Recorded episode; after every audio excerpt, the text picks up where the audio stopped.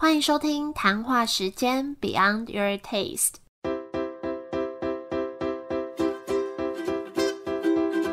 我是佩佩，谈话时间是我和 Irene 创立的美食平台，我们将会在这里挖掘美味餐点以外的小巧思与故事。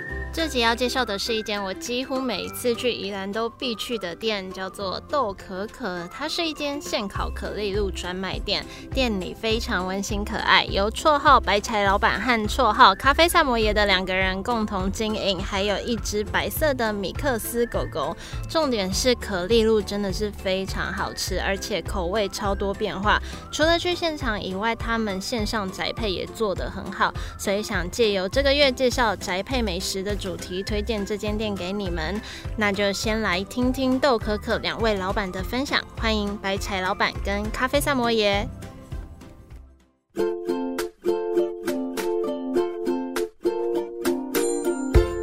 今天非常开心，再度邀请到豆可可的两位国维跟应如，你们还要称国维跟应如吗？还是要有什么新的称呼？一样，一样。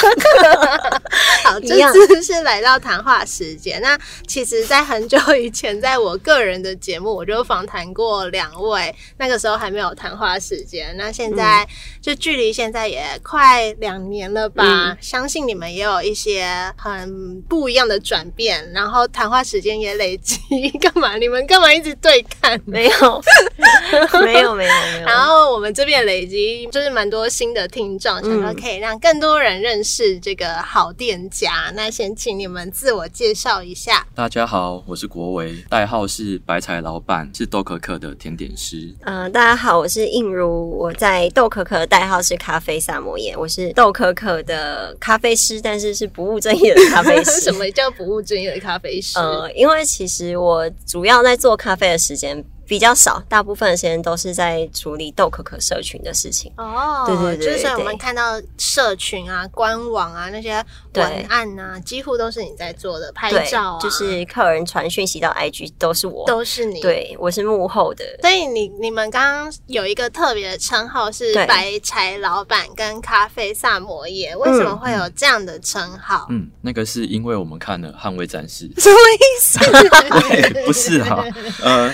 那个是因为我们都属狗，然后又很喜欢狗狗，嗯，所以我们就取了这个代号。然后豆可可的店长。就叫可可店长，嗯，店长是谁？呃，是一只我们开店后领养的米克斯狗狗，所以它是真的狗狗。对，它是真的狗狗。它是我们店里唯一一只真的狗，对，其他是代号。代号，对。店名就像是客人来店里逗可可玩这种意思。嗯，去到那边就是客人真的会去跟可可互动，真的。我有时候去的时候也看到客人好像都跟他蛮熟的。对，有时候 客人熟，客人是为了来看他，真的顺便。吃可丽露的 吉祥物啊，所以豆可可它就是主要是可丽露专卖店。嗯，豆可可的实体店面是开在宜兰市的市区，然后主力的商品是现烤的可丽露，每天会现场供应超过十种的口味。那除了可丽露以外，还有一些咕咕霍夫、棒蛋糕、马德莲、骑士蛋糕等等的甜点。然后我们店里的话也有供应意式咖啡，然后有一款最热门就是大家最喜欢的商品是迷你露咖啡冰砖。然后它是把呃浓缩咖啡提前做成可丽露造型的冰块，呃每次端上桌的话，它是一个冰砖拿铁的形式，然后大家都觉得很可爱。非常可爱，而且它就是你融化了，它还是不会稀释那个咖啡。对，它的那个就是喝起来的浓度还是蛮够的。嗯，对对对。所以你刚刚说每天都会有超过十种可丽露口味，对。然后你，所以你每天都要真的那些都是你一早这样烤出来的可丽露，对。然后烤十个口味这样子。对我们虽然是呃营业时间是写十二点到六点，但我们通常都是八点半就开始起床准备，然后。早上现烤，然后中午出炉。可是你们平常就是开礼拜五到礼拜天，但是其实你们一到四都在干嘛？睡觉。通常呃平日没有营业的时候，我们通常是备料和出宅配。所以所以其实就是虽然一个礼拜只开门给客人三天，但是你们其实很大一部分的时间在准备一些宅配啊、冷冻商品这样。对线上的工作。嗯，对。嗯，必须说你们的可丽露真的很好吃，因为我觉得可丽露是一个很容易踩雷的甜点。嗯。嗯，这样讲好像很多雷，很多陷阱。对，多就是，可是我我我也有点想不出来，到底好吃的可丽露怎样叫好吃的可丽露？嗯可不可以请专业的分享一下？比如说它是要里面 Q Q 的，外面硬硬的，外面脆脆的，还是怎样？嗯，首先应该是外面一定要脆脆的。对，至于里面的话，呃，可能会有两种，用低筋面粉做出来的会比较湿润，用高筋面粉做出来的内馅会比较 QQ 的。嗯，对，但这个可能内馅就是看个人的喜好，但外面必须要有点就是脆脆脆，吃起来脆脆。对，对，因为如果吃到外面软软的就嗯。不行哎、嗯。就是就不好吃。觉得颜色的部分也蛮重要的，因为可丽露很常被误会为都是巧克力的甜点，对，你对它们要怎么解释可丽露是什么？嗯，它呃。其实外壳的深色的来源，嗯，外外壳的深色是因为糖在高温之下，然后接触到铜膜所产生的焦糖化。嗯。哦，对，所以它其实没有那个巧克力的成分，哦，对，它嗯外面是一层焦焦糖。哦，所以它是焦糖，只是很焦很焦的对对对焦糖。焦糖外壳，但是它最漂亮的颜色是深咖啡色，嗯对对对，也不能。烤到太焦。所以，如果不知道可丽露是什么的人，问你们到底可丽露是什么，你会怎么去解释？就是除了刚刚那样，你会怎么去解释这个？比如说，它里面到底是什么东西呀、通常解释给客人的话，应该就是说它的成分是牛奶，主成分是牛奶组成的，外面脆脆的，然后里面湿润的像布丁。嗯哦嗯，大概是这样解释。对，嗯嗯，因为因为它的主要冷冻方式是冷冻，像佩佩就喜欢吃冷冻 的那种，对，那天超好笑，冷冻之后就会比较 Q，像哦冰淇淋，也蛮多人喜欢的。因为我就是喜欢吃冷冻。然后有一次我跟 Irene 去你们店里，我就吃现烤，他就说什么他有先跟你们先预约冷冻，然后我就知道哦，原来可以先预约冷冻。然后我下次就是想说问问看有没有冷冻。然后应如就说，嗯、你这样在打我们的招牌。我说什么意思？他说我们就是现烤可丽露，然后你还来到这里还没 还是要吃冷冻的，但我就喜欢里面那个冰淇淋对，就是口感还蛮见仁见智的。哦对，但是现烤口感比较少机会吃到。豆可可的可丽露还有一个比较大的特点是现烤现卖，因为像刚刚说的比较难见到现烤现卖的原因，是因为可丽露烤时间比较长，嗯所以大部分都会是冷冻的形式出现在市面上。那我们每天呃营业的时候，早上起来现烤现做，就是希望给客人不一样的口感，然后可以吃吃看现烤就是最脆的外壳。嗯嗯而且我觉得你们就是这个可丽露专卖店跟其他家还有一个不一样的地方是，你们真的出超多种口味，嗯我也很少看到有可丽露专卖店出到这么多种。嗯，那时候就像口味啊，都是怎么去发想的，或者说你们自己觉得你们比较特别的地方是哪里？主要是食材的部分吧。我们的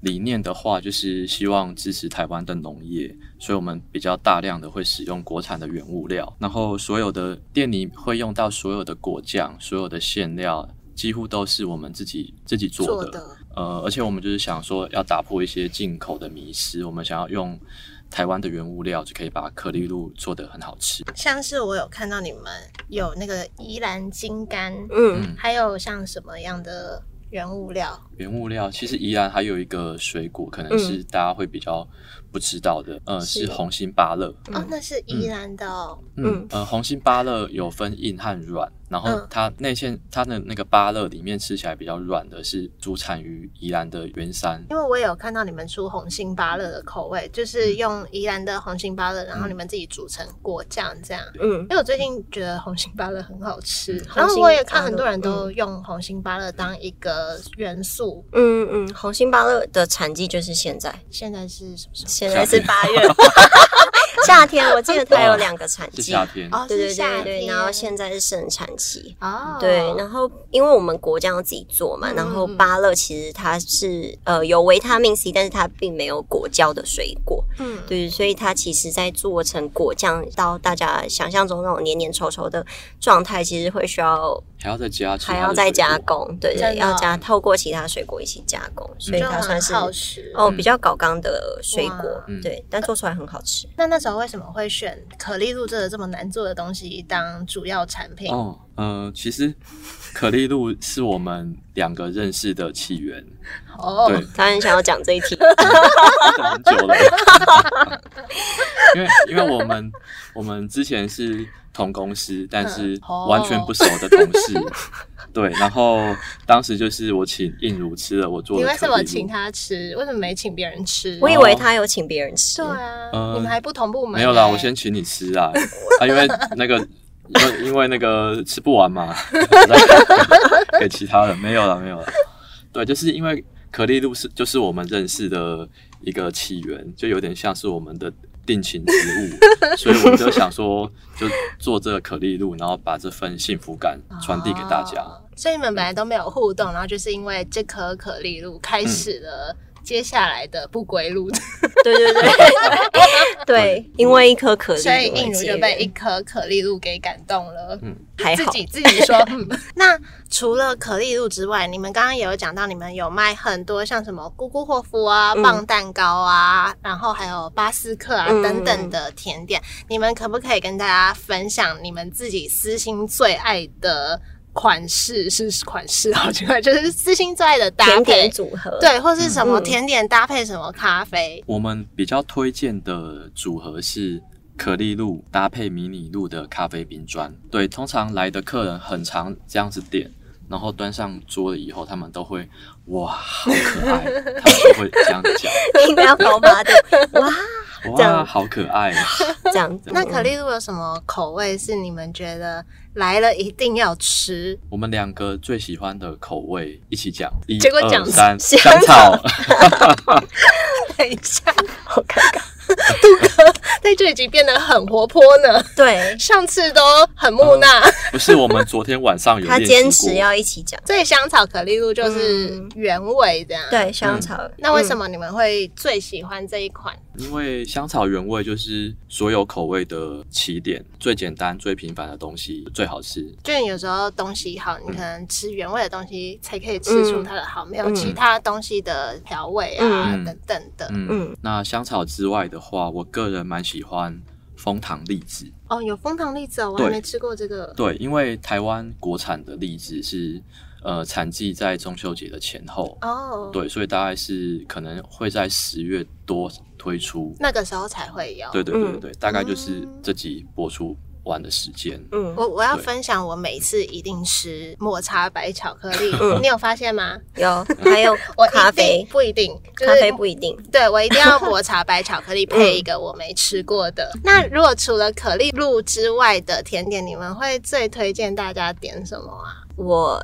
个人最喜欢的是咕咕活福，因为它是一款呃国外是德国嘛，嗯，在圣诞节的时候会做的甜点。然后因为我们店是圣诞节开幕的，所以嗯我们呃有做咕咕霍夫这个点心，然后它也是在台湾比较少人知道的。对，对，那最经典的造型是做皇冠，然后我们有把它做成一款是富士山的造型，哦嗯，然后上面会有鲜奶油，就很像日本的富士山，然后它吃起来是焦糖奶油榛果的味道，嗯嗯很香。它的质地是有点像马德莲那种感觉吗？类似它比那个棒蛋糕跟马德莲再更松软一点。哦，，在松软。对，再松软一点，然后馅就是烤出来的时候，它的外壳会也是会有一点酥酥的，嗯对对对，嗯它的那个蛋糕的表面会有点酥酥的。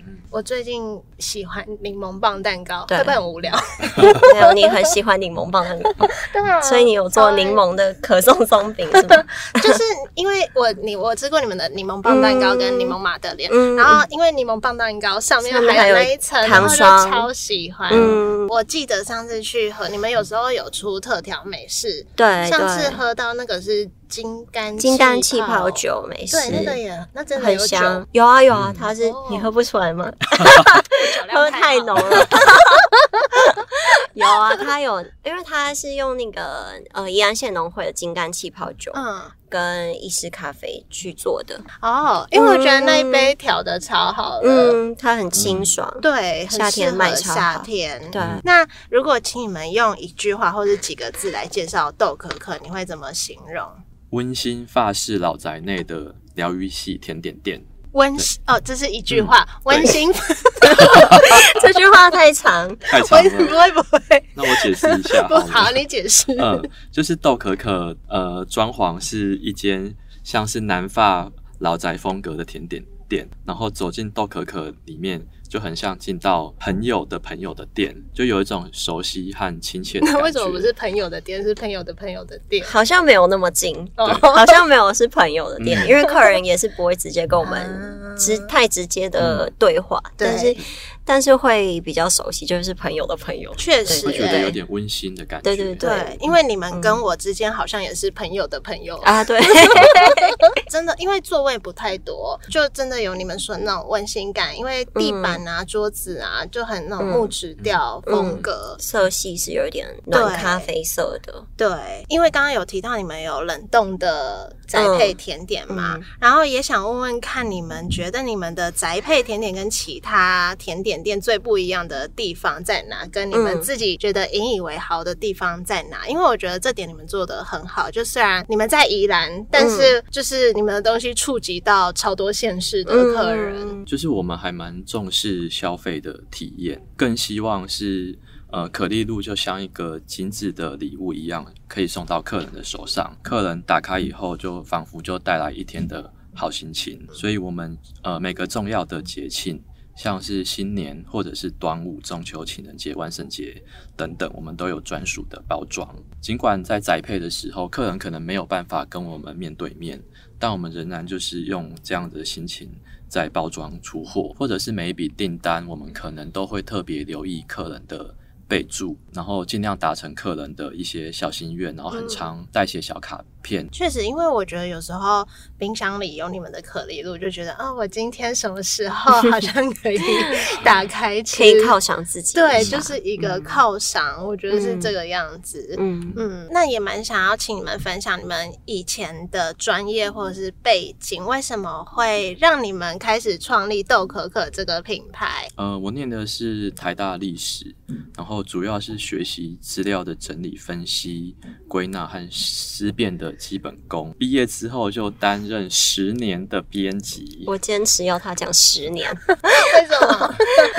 对啊，我本来写多年，他他要我泄露年纪。对我想要就是确实一点。对，啊，毕业后就十年的编辑，对。然后有换工作吗？哦，没有啊，全部就都几乎都是做编辑。对对对，然后就开始逗可可这样。对，那跳很大哎、呃，其实不会哦。怎么对说？，因为对出版社来说，书就是销售的产品嘛，然后编辑就是书的催生者，所以一本书要长怎么样，它的排版或者是封面设计，然后纸质，然后文案的包装，全部都是编辑来决定。呃，很多人听到这边都会觉得说，那跟你开店做甜点好像跳很大，嗯对，但其实想一想，创业也就是这一些过程啊，嗯，决定商品，然后测试、制作，然后介绍和包装。对，你要想办法把那个产品从无到有完整的嗯给客人，这其中的步骤，也很像是编辑嗯，的工作，对对对，只是那个产品不一样而已。嗯，那映如呢？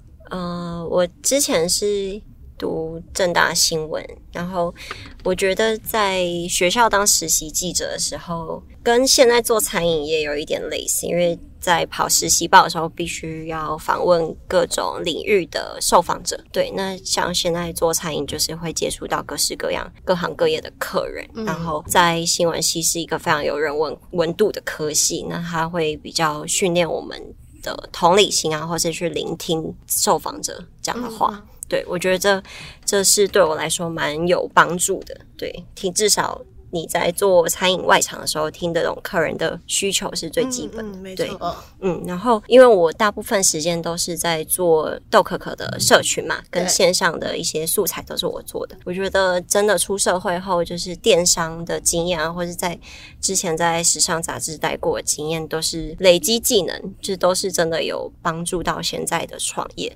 然后我在想我的经历的时候，我后来才发现，其实我从小到大都是杂货店千金。我们家就是做南北批发货的，嗯所以我从小就是看大人怎么做生意。嗯，对，就是虽然从小到大并没有觉得这影响我很多，但或许就是有点潜移默化，然后现在就在做生意上就会比较有一个样子。哦对我觉得那个样子是什么样子？有没有比较具体？我觉得，会比较独立。嗯，对，因为嗯、呃我们家做杂货的时候，其实是比较粗重的工作，对，然后也是会需要在外面就是吹风淋雨，对对对对，然后会有比较忙碌的，像呃中元拜拜啊、端午、过年这样。对。对对对，我觉得我好像就是会习惯这个忙碌的规律，啊然后在现在我们在做一些档期的时候，就好像抗压性会比较好，我觉得。啊、就就不会说，虽然你以前都是什么嗯。新闻啊、嗯杂志啊，但就是是跳来做需要劳力的工作，对对对对，餐饮业是需要劳力的工作，非常，然后对需要脑跟嗯。劳力并用的工作，对。而且我觉得你的美感那些都嗯。很好，那是与生俱来的吗？就是在时尚杂志的时候的训练。你有你之前有提到，就是你对美感，就是那种。比如说拍照好了，嗯快很准的构图，我觉得这超重要的、欸嗯。因为经营一家店超忙，没时间在那边给你好好的拍照，嗯，也不见得有预算，都是每一个产品都外包对，去给专业的摄影师。就是你会还是要自己来，嗯，就是如果自己可以学起来的技能，嗯。会对整体的效率，或者是对我们的成本来说，都会有帮助。那你觉得你们两个就是怎么结合你们分别过去的背景，然后相辅相成，然后一起经营这样一个品牌？嗯，我们两个个性呢，其实就是一个快，一个慢。对，哪里慢？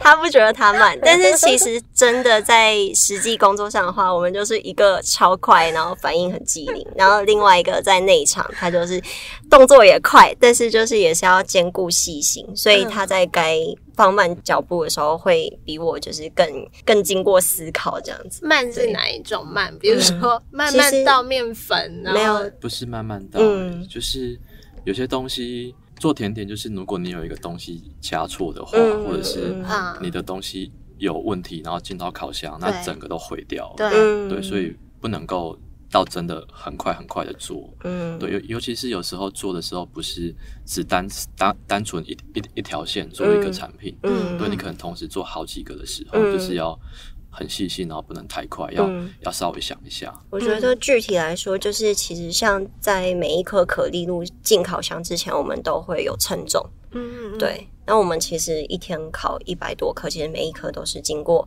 称重这个过程。虽然它会占用到一些就是前置作业的时间，但是它是保证我们的品质是稳定，然后嗯精精准的。就不会假定弄破哇嗯这样子，嗯就会该怎样就怎样，嗯该量嗯怎样就怎样。嗯嗯嗯，那就是两年前的专访，我们有提到豆可可当初创立的契机，其实是为了旅行，就是国维以前有一只狗狗老可可的约定而开的。那我们也想问，就是你们说，就这几年当初的想法有没有什么改变，或者是在这几年有没有一些新的领悟跟感受？我觉得我们一开始还蛮菜的，我们就是想的很单哎，纯。现在这样是几年啦、快三年，快三年。对，但我们一开始真的想的很单纯，是开一家小小温馨，然后可以就是疗愈客人的店。然后我们还想说，可能下班住宜兰啊，可以去冲浪什么的。就后来发现根本没有这件事。一次都没去过，太忙了。对，就是呃，嗯开店之后哦就是还蛮需要独当一面，然后大大小小的琐事都是需要去去自己去处理啊，去解决问题。对，嗯所以现在的话，我们其实并不会比刚开店的时候觉得更轻松。嗯，我觉得开店就是会有越来越多的责任，跟你越来越多想要实现的一些计划，对。所以你好像一直在被赶着会会有然后因为你、嗯。你一定要进步，你一定要有新的什么对出来，对。对对，然后可能跟客人的互动，或是你观察客人客人的消费的情况，你可能会做一些影音去调整店里的品相啊，对。所以嗯好像就没有比较轻松。我我们一开始的想法就是要把可丽露做的好吃，嗯对。但是经过了考了开店三年，然后之前自己做了也也做了三年，对，就是即便现在已经考了六年，然后做了可能上万颗的可丽露，但就是每天都还是很战战兢兢的，会担心说可丽露是不是可以完美的交给客人，嗯嗯，对，然后而且就是我们还对自己的要求其实还蛮高的啊，就是我们很重、嗯。重视，就是客人买到之后，就他他的这个购物的体验的感觉，呃，而且我们让客人就是很方便的预定，前一天晚上的预定我们都还是都会接，嗯。对，因为客人到宜兰来，他可能有很多的行程。那他特别都跟你订了可丽露，然后要过来拿，所以我们都都几乎都会给给，就是让他们都很方便的拿到。嗯但这个背后对我们来说其实是很大的挑战，因为对，因为每一颗要烤出来的状态可能都会不一样。对，对，那我们现在每天要把可丽露送进烤箱的时候，我都还是会说加油，我们要乖乖的长大。好可对可丽露信心喊话。对，好可爱。嗯因为我我有时候也觉得说，好像对，就跟你们讲的一样，可能你一开始本来只是想说啊，这样嗯两个人一起开一间小小的店就好。可是你在经营的过程，你你视野可能也会变大，嗯或者是接受到可能别人会希望你做什么做什么，然后你嗯就开始会去想有没有这个可能性，嗯然后你就会 push 自己继续往前，然后嗯。一直往前到可能已经远远超越你原本以为你达、可以达到的那个对，刚刚说的呃豆可可的可丽露的口味会这么多，就是因为有很多客人他们会说对我想要吃什么，可颂松。饼也越来越多，嗯。因为我也记得你们一开始就是可能几种，对，嗯。然后后来慢慢是我逼他的，因为我就在已经十每个月应该有十二十三种，十三种，因为我们每个月都会做一版新的菜单。对，对，然后我们会把当月的主打的品相放在最上面。对，嗯。然后一开始会希望每个月做新菜单，就是希望让客人可以在，因为甜点毕竟不是生活必需品，但是至少他们每个月都会发现我们有新口味，然后或许有空就可以过来吃。嗯，。对，嗯而且有时候不只是产品口味本身，包装也是，就是啊一直在进化。对对，会会有进化，真的。那你们刚刚说现在是第三年，嗯。，对，你们在未来还有没有什么有趣的计划是可以跟大家分享的？嗯，我们的话，因为像我们最近刚结束八月份去桃园那个 Tsutaya Bookstore，就是去他们的书店里面快闪。对，那我们接下来如果有软硬体也可以跟上的话，我们可能会希望到更远的地方快闪试试看。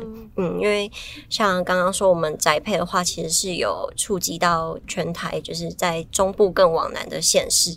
对，但是因为我们可丽露都是现烤现送的关系，现阶段对我们来说，桃园是最远的。我们会希望就是努力看看看可不可以到跨出多一点到竹北之类的。对对对一次跨一个，对对对，就是啊，因为快闪快闪的话，有一点像是平常客人来我们店里，他们都很确定自己要买可丽露，但是快闪比较像是我们会带着我们的产品去接触这个市场，对，去有点陌生开发的感觉。，对，嗯，我觉得对我们的刺激成长上的刺激蛮多的。有一点，对就变成说，诶对，就像你刚刚讲的，嗯。平常你开店，人家来就是要买你的东对，快闪认识是我们，你跟别人站在同一个地方，你对。要去叫人家来对，互相都是陌生人的情况下，对，嗯。真的，一直以来，我们除了想说卖可丽露、卖咖啡以外，我们还想要结合选品店。嗯。嗯，对，那我们本来以为可能会是在豆可可同条巷子里面的嗯其他地方，嗯。对，但是目前我们会先把选品先整合在店里面，嗯。对，那那现在有推出日本的艺术家做的陶瓷的可丽露造型的东西。哦，对，然后有名片夹，嗯有指针，嗯有插花器。现在就开始嗯有哦有啊有就是一楼这样，嗯，因为我们就是发现可丽露的周边都超可爱的。很可爱。对，所以我们我们就是完全是一个可丽露控的天堂。对，我们店里就有一些很可丽露的小东西。对，因为我之前也有去类似什么艺术市集，嗯看到那个盘子超可爱，嗯可丽露的盘子，子然后可丽露的蜡烛。可以耶，对感觉超可爱。嗯，那关于豆可可这个品牌，有没有什么小秘密是你们在其他地方没有分享过的？呃，通常都是我在顾外场，对，但是有很少数、很少数的时候，客人进来可能会发现我就没有什么笑容，因为然后也不太亲切，对，这种时候可能跟 Google 评论上就有落差，但其实不是客人的问题，是因为我们那天可能早上就因为某些事情吵架，这个频率有多多多？可能一年一次吧。哦，那还好啦。有。诶那遇到的话很没有，运。就是刚好，呃，真的啦，对啊，一年一次而已。没有，这是不正经的，对，但是。但是大部分时候我们都是很正常的，哦。对。如果真的希望客人遇到的时候，不要觉得是他们的问题，对。好了，说说正经的，就是呃，豆可可最热闹的节日，对大家有可能都会觉得是哦过年，过年圣诞节，圣诞节、节。中秋节，嗯，却不是？但其实不是哦，应该是万圣节。真的哦。对，因为我们因为我们做的呃万圣节的巫婆手指饼干，嗯超 超级逼真，超级逼哦真，对有有有它，上面的呃手指上面的皮肤的纹路，或者是就是它的那个线关节中间的那个皱呃褶，皱褶，对对对，都是手就是手工捏和刻出来的。对，真的全手工，对，嗯那这个逼真的背后也有个秘密什么秘密？啊、就有一次我们开车，然后在等红灯，怎么好像讲什？么可怕的故事？对，嗯，然然后然后我就抓印奴的手过来看，然后好想录起来啊！然后我就说哦。没事，我在观察怎么把手指做的很逼真。然后那个时候，印奴他就说：“你说我是巫婆吗 你是怎他要？做巫婆手指，？”对，对。哦，所以最热门的是万圣节节的巫婆手指饼干，几乎就是跟哦手指一比一有的，，我有看过照片，但我还没看过实体因，为一年只会出现一次，所以万圣节快到了。整个十月都会有。那最后总结，你们可不可以再用三个关键词来形容这家店？台湾在地食材、南法风格的温馨老宅和现烤可丽露。那最后你们有没有什么话想要对谈话时间的听众们说？欢迎大家来宜兰吃现烤可丽露，可以报佩佩的名字，会会有小小礼物。真的吗？哎，对啊我很多朋友去，他们都不敢佩佩或 Irene 嗯他们都偷偷都说是朋友的朋友的店了，呃，对，对朋友的朋友的直接跟店。我们讲就好了。对对对。对 好哟 OK 今天非常谢谢你们再度来分享，谢谢拜拜谢谢佩佩谢谢，拜拜。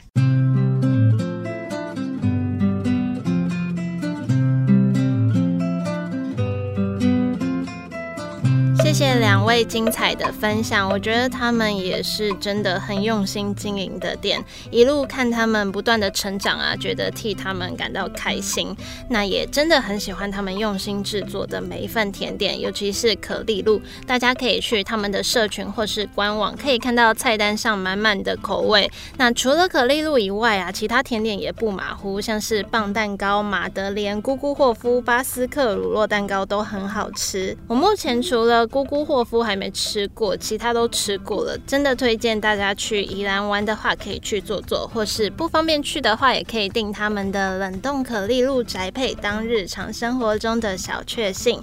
然后也想跟大家分享一下，我除了在这个节目谈话时间访谈店家，在今年我的个人节目 Pepe Talks 也会邀请一些我访问过的店家，换他们来访谈我开店的心路历程。那刚好豆可可可的咖啡萨摩耶 Andrea 就有去到我的个人节目和我聊开店有没有赚钱，跟我们开店最终想要做的事情是什么，在 Pepe Talks 的第一百零八集。那在那里也可以听到豆可可更多啊比较深层的分享，我就把收听链接也贴在这集简介。好的，那今天就到这里，谢谢你们的收听，也希望你们会喜欢今天这集的分享。如果喜欢豆可可，喜欢这集节目，也欢迎多多帮我们分享出去，给更多人听到。还有官网上的专栏文章也贴在这集简介，可以去看看。那我们就下周见喽，拜拜。